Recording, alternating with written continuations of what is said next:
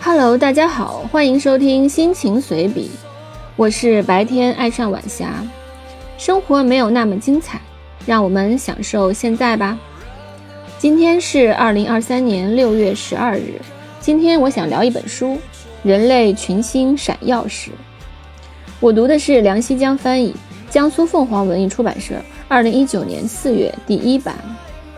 这一版的书中有大量的彩图，每一个故事前面都有一个导读，且附有大量注解，使读者可以多角度全面地了解写作时代背景、典故出处的细节。甚至有一些谬误也被一一指出，有种辩证的看待历史的感觉。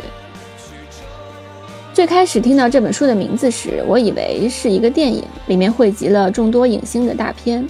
后来读了这本书才知道，群星闪耀时指的是那些历史上的重大时刻，是奥地利作家茨威格的一种写作手法，称之为历史速写。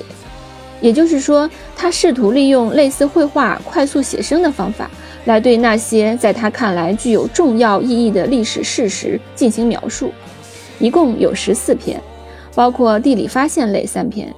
政治战政治战争类五篇，文学艺术类五篇，技术发明类一篇。从巴尔沃亚发现太平洋，奥斯曼帝国苏丹穆罕默德二世攻占拜占庭帝都君士坦丁堡，到音乐家亨德尔从偏瘫中奇迹般。康复创作经典圣歌《弥赛亚》，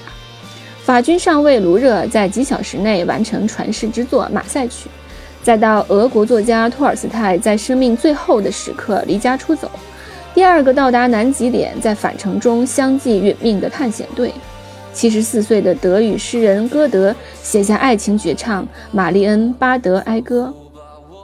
那些重要的历史时刻，那些凝固的瞬间。令人窒息的瞬间，无法呼吸的瞬间，就这样清晰的、毫无遮拦地展现在你的面前。茨威格在自序中说道：“在一个民族内部，总是需要有几百万人才能产生一个天才；同样，总是需要有无数的光阴无谓的流逝，才能得到一个真正具有历史意义的时刻，一个人类群星闪耀的时刻出现。”这种命运攸关的时刻充满戏剧性，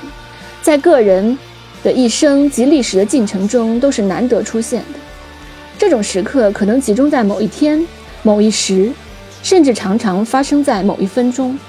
但它们的决定性影响却是超越时间的。茨威格把它称之为人类群星闪耀的时刻，因为在这个人类难以企及不朽的时间黑夜里，他们宛若星辰。刺破了黑暗，放射出永恒的光芒。今天就聊到这里，愿这永恒的光芒能给你带来一丝慰藉。